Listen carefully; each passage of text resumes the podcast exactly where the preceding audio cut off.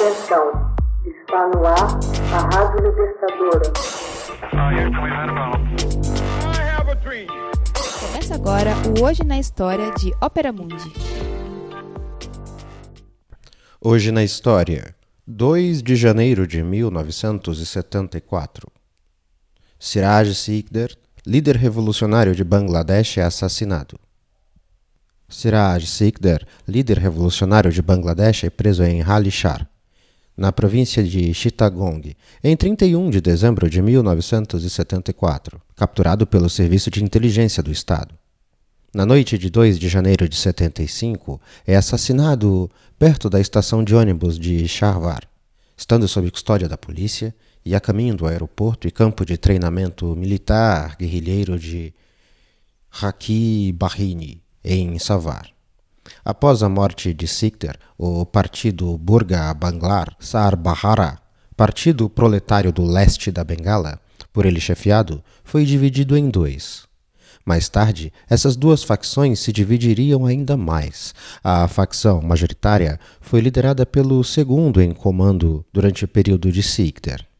Este era Hamidou Rock, que assumiu imediatamente as rédeas do partido após a morte de Sikder. Essa facção iria romper com o maoísmo e adotar a linha política da Albânia. Mais tarde mudou seu nome para Partido Comunista de Bangladesh. Siraj nasceu em 27 de outubro de 1944 em Bedargajan, na província de Shiriatpur, Após passar pela escola Baserilzilha em 1959, ingressou no Colégio Barizal Brojunhan em 1961. Diplomou-se engenheiro na Faculdade de Engenharia de Dhaka em 1967. Durante sua vida estudantil, foi membro muito ativo da União dos Estudantes do Paquistão Leste, antigo nome de Bangladesh sob o domínio indiano. Em 1967, foi eleito vice-presidente do Comitê Central da União dos Estudantes. No mesmo ano, foi contratado pelo governo como engenheiro para trabalhar no departamento CNB. Pouco tempo depois, passa a trabalhar em uma empreiteira privada, a Engenharia Limitada Tecnef.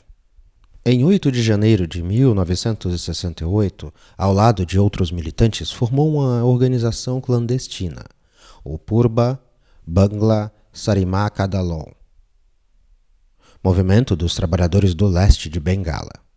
Mais tarde, já sob o nome de Partido Comunista de Bengala, o partido desempenhou importante papel na luta pela independência do país, tendo como um de seus objetivos desenvolver a luta contra o revisionismo existente em várias organizações ditas comunistas.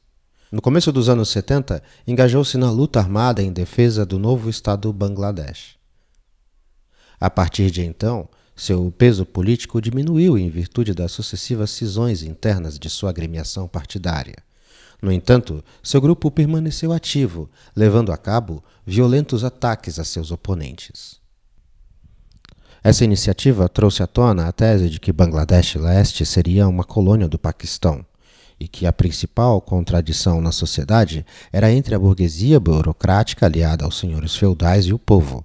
Somente a luta pela independência, no sentido de fundar a República Popular de Bangladesh, independente, democrática, pacífica, não alinhada e progressista, livre e inclusive da opressão do imperialismo dos Estados Unidos, do dito à época social imperialismo da União Soviética e do expansionismo da Índia. E assim poderiam conduzir a sociedade em direção ao socialismo e o comunismo. No final de 1968, Sidker organiza o Centro de Pesquisas Mao Zedong, em Dhaka, que foi mais tarde fechado pelo governo do Paquistão. Em fevereiro de 1970, ingressa no Technical Training College como conferencista.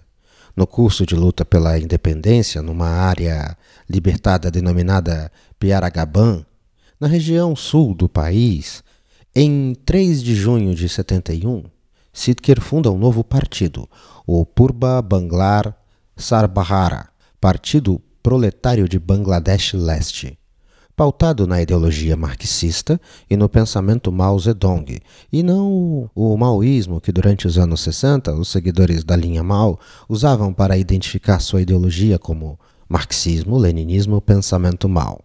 No início da guerrilha, rumou para Barissal. No início da guerrilha, rumou para Barissal, declarando a zona como espaço livre a partir do qual iniciaria a revolução na tentativa de estendê-la a outras regiões. A guerra que travou era de ideologia distinta daquela que lutou em nome do Mokti Bahini, significando o Exército de Libertação, termo que se referia a todas as forças de resistência que lutaram contra o exército paquistanês durante a Guerra de Libertação de Bangladesh em 1971. Lutou assim para erradicar a pressão econômica da máquina estatal, não importando a sua nacionalidade. Hoje na História. Texto original Max Altman. Narração José Igor. Edição Laila Manuelle. Você já fez uma assinatura solidária de Opera Mundi? Com 70 centavos por dia, você ajuda a imprensa independente e combativa. Acesse www.operamundi.com.br/apoio.